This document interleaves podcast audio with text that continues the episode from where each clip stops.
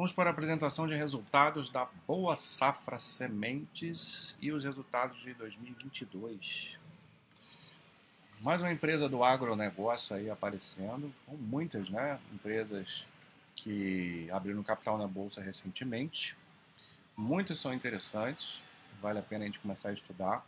É, a gente tem algumas aí já mais consolidadas, né? A empresa que eu mais acompanho aí do setor é a SLC, que é, os resultados são excelentes. Tem outras interessantes aí também, como a Brasil Agro, né, que já, tá, já tem capital na bolsa há muito tempo, mas tem um modelo de negócio um pouco diferente. Aliás, cada uma dessas empresas tem é, que estão abrindo capital na bolsa tem, elas são do, todas do agronegócio têm é, negócios muito diferentes entre si. Então isso aí já é uma coisa para alertar aí. É, você precisa saber onde que você quer investir, né? Qual é o tipo de negócio. Tem umas que são bem diferentes uma, uma das outras, inclusive. A única semelhança é que elas estão no, no, mesmo setor. Mas, às vezes, não é nada a ver o que uma, uma faz com a outra. A Boa Safra é, tem apresentado números bem interessantes. É uma empresa com IPO muito, muito recente. Né? Tem dois, é, foi em 2021. Então, inicialmente, cabe aí mais para estudo, para saber se ela vai se consolidar com, com mais tempo aí apresentando bons resultados é, vamos ver o que, que ela faz, o que, que, o que, que é diferente aí. Esse aqui é um material de apresentação do, do ano, né? E principais destaques. Então a gente já vai ver que a empresa que está em crescimento muito forte, com a receita de 1,7 bilhão, é, então já é, não é uma empresa pequena, né? É, 69, quase 70% de crescimento da receita E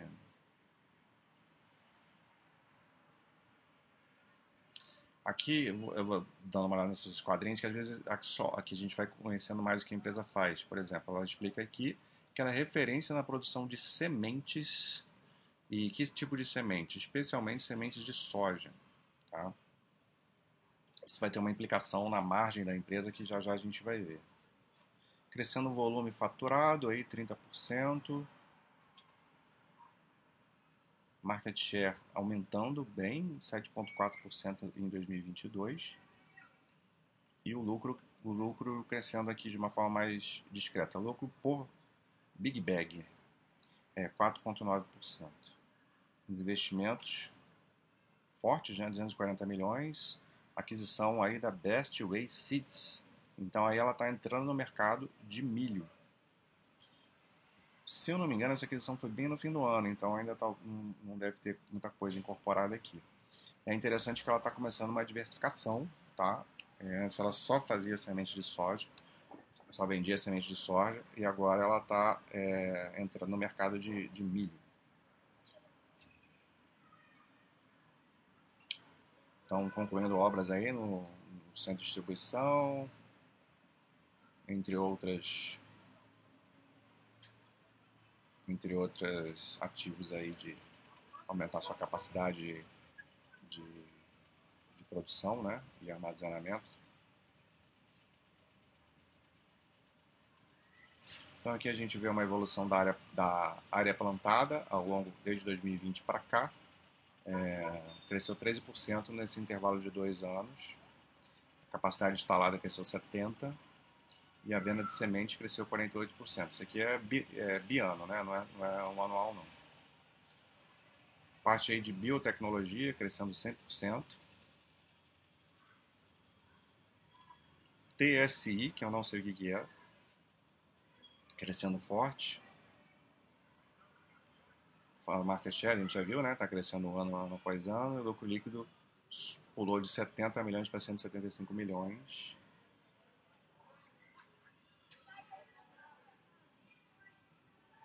Bom, aqui a gente já vê que é uma empresa que geograficamente ela está muito presente, muito tem uma diversificação muito grande, praticamente no Brasil inteiro, né? Tá em, é, só não está na região sul do país. É, todo o centro-oeste, é, uma parte aí do norte, uma parte considerável, a maior parte aí do, dos estados mais dos estados maiores, né, de geografia maior do nordeste, tá boa parte do sudeste também, então, termos geográficos aí bem fortes. É interessante aqui, ó, esse dado, um em cada oito hectares plantados no Mato Grosso é com semente de boa safra. Então, vemos que o Mato Grosso aí é a casa dela, cobrindo 70% do território nacional, destacando a qualidade aí da, da semente dela. Até esse medidor aqui, ó, vigor médio, que aumentou para 91,4% e germinação aumentou para 94,9%. Não entendo né, dessa, dessa área, mas me, me parece ser questões de, da qualidade da semente que ela oferece.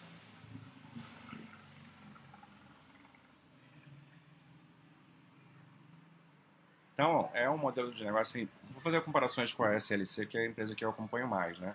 A SLC ela vende também semente de soja, mas é um complemento. O, que ela, o principal, é, ela trabalha mais diversificada, né? tem soja, tem algodão, tem milho, tem algumas outras culturas menores e ela incrementa aí com, com, com sementes né, da, das culturas dela, mas é, é, algo que ela faz um, um, além, né? Ela extrai ali do, é, utiliza lá da sua área plantada para incrementar as suas principais culturas com a semente. Aqui a boa safra não, a boa safra ela faz especialmente a parte de semente, é o, carro-chefe dela. Então aí já é uma diferença que a gente vê.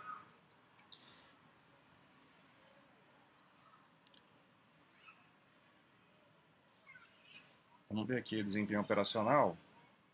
A gente já tinha visto né, que estava aumentando a área plantada. Aumento da capacidade de produção, do volume de sementes vendidos. É...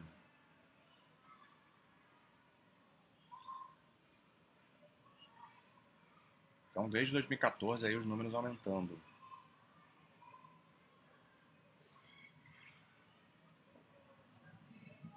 aqui a receita líquida desde 2020 por trimestre. O que é interessante da gente ver desse quadro? Que é uma empresa muito sazonal. Então, como ela só. Vamos, vamos considerar a parte do milho que está entrando, né? Aqui, é, até porque não deve, não deve ter nada aqui de milho, né? É, carteira de pedidos de sementes. Ah, então aqui está só a parte de soja. Por que, que tem esse, essa diferença tão grande, né? porque a cultura ela tem um ciclo dela, tem um, um período do ano que você vai, que ela vai ser a parte de, plant, de vai plantar, depois vai colher, depois vai vender. Então, como é uma cultura só que ela vinha trabalhando, vai ter todo esse descasamento aqui. Então, o terceiro trimestre é, é onde entra a receita para ela, fica claro aqui. Às vezes entra um pouquinho no quarto, provavelmente isso aqui é, acontece às vezes do, de se atrasar um pouco um ciclo, postergar, né? Então, ou, ou adiantar um pouquinho. Então, acaba tendo um pouquinho de receita antes e um pouquinho depois, mas a gente vê claramente que o, aonde vai entrar a receita dela mesmo, que é quando ela vai vender, é no terceiro tri de cada ano. Então, se a gente já não recomenda fazer comparações é, de um trimestre sequencial, aqui então não faz o menor sentido. A única situação que vale a pena a gente fazer comparação de trimestre sequencial é em empresas que estão numa fase de crescimento muito, muito forte, que você vê ano contra ano crescendo 80%, 70%, que aí os números não fazem sentido. Aí a gente olha no sequencial para ver se o ritmo de expansão está diminuindo ou não. Mesmo assim, tem que contextualizar, e não é qualquer empresa que adianta fazer isso. Feito esse parênteses, vamos seguir. Já entendemos a sazonalidade da empresa. Então, sempre olhar o resultado anual é, ou os últimos 12 meses também pode, pode ser interessante de olhar. Que é como aparece nos quadros da Baster, né? A atualização vai colocando os, o LTM, né? Last 12 Months. Então aqui a gente vê a receita líquida de novo por trimestre e o receita total aqui dos 12 meses crescendo quase 70%. Então, ela também tem receita, ela não é, não, o semente é o core dela, mas ela também tem receita vindo do, do grão da soja, né? Que é uma parte menor aqui, é metade, é, metade da receita da receita de sementes vem, vem de soja. Então, 1.1 é, 1 bilhão, 1,1 bilhão aqui vem de, de, das sementes e 595 milhões vem da, do grão do grão da soja. E já tem uma receitinha aqui de milho de 14 milhões, então já entrou um pouquinho aí, provavelmente, do, do quarto trimestre. E tem outras, outras receitas aqui, né, é, gerando 23 milhões. Então, aumentou o volume, volume vendido e teve entrada de operação de novas unidades. Então, essas são as razões aí do grande aumento da receita.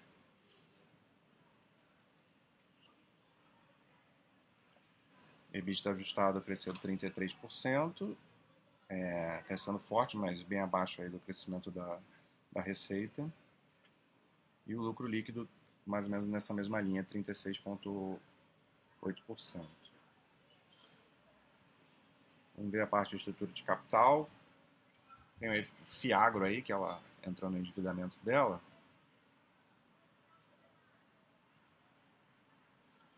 Dívida líquida com consolidada negativa, né? Então, é, cotas do Fiagro adicionam, um novo patamar de liquidez para a companhia. Então, está com a estrutura de capital aí bem tranquila. Aqui os investimentos dela.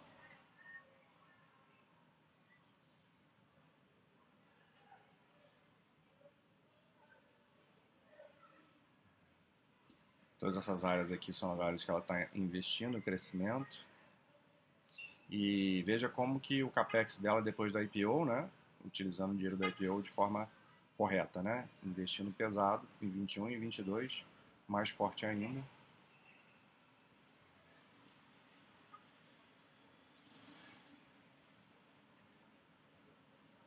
Bom, isso aqui está repetindo coisas que ela já, já falou, mas aí coloca como perspectiva para 2023, né? É, capacidade instalada vai ser maior que 200, a área plantada vai subir aí para 144 é, mil, mil hectares e o, o lucro ela não deu aqui uma perspectiva.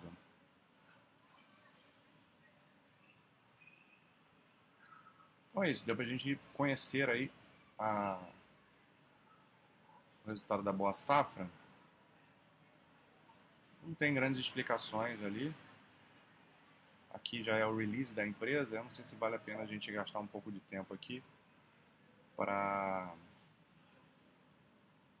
a gente entender algumas coisas do resultado.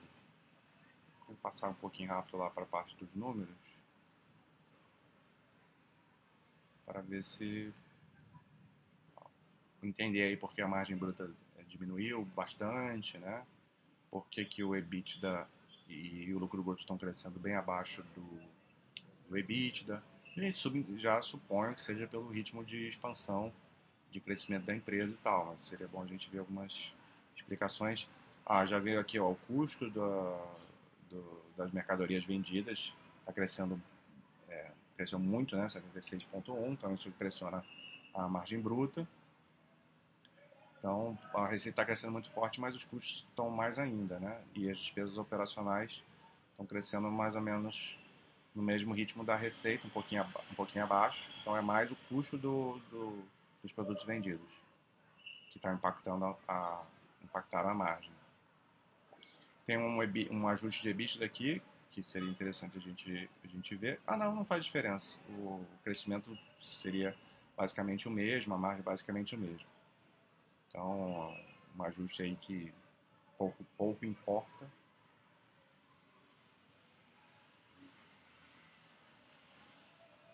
mas vamos ver aqui um pouquinho mais para frente. É que é muita coisa nova entrando, né? Muita construção de CD, é, entrando no negócio de milho, então altera muito, né? Tudo, tanto esse na parte boa quanto na parte de custos, né?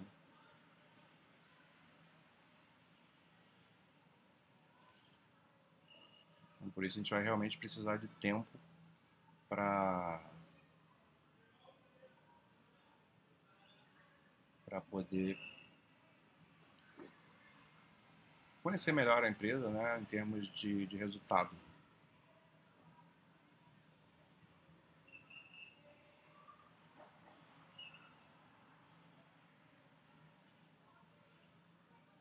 Ah, o TSI eu descobri saber que a gente ia tentar descobrir o que, que é, né?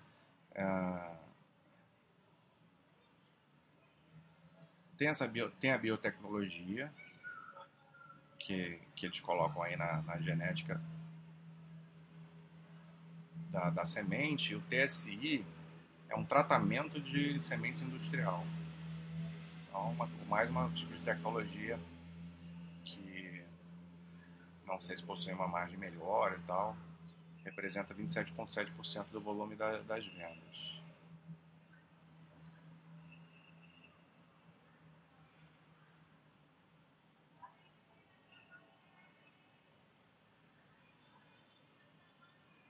É, não tem assim alguns dados explicações que eu, que eu gostaria de ver, talvez que eu tenha passado rápido demais.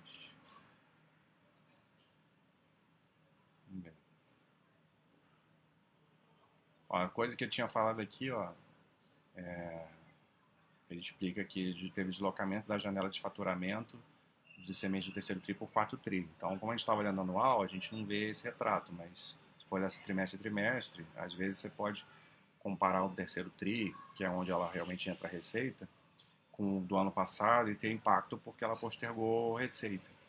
Então, não, dificilmente vai valer a pena a gente olhar trimestre contra trimestre, mesmo no, no ano contra, mesmo trimestre contra trimestre, considerando o, ano anterior, né? Sempre olhar os 12, os 12 últimos meses ou especialmente o resultado anual.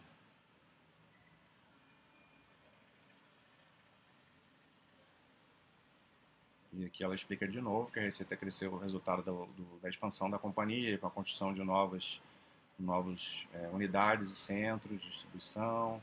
Então vendeu mais né, semente e ainda teve a entrada do segmento de milho, que deu uma, contribuiu um pouquinho.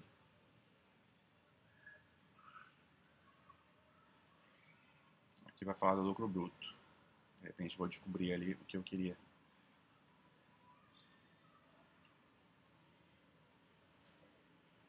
É, não, não explica. Porque aqui ele está explicando o resultado do trimestre, né? O resultado do trimestre contra trimestre foi muito bom, do quarto TRI, porque teve um aumento de, de, de sementes com alta tecnologia vendida. Então, é, volume de TSI e tal, sementes com TSI que, de, que tem margens, devem ter margens melhores mesmo. Né? São produtos com ticket médio maior, talvez.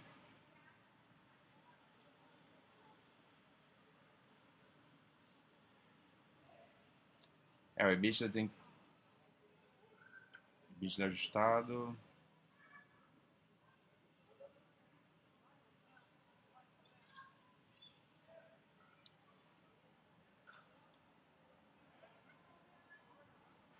É, não explica muito aí a questão da, das margens, não. não explica em nada, na verdade, relacionado ao, ao ano. Então, acho que é isso. Vamos ver a empresa geração de caixa. O caixa operacional foi positivo em 33 milhões, então a geração ainda baixa. É...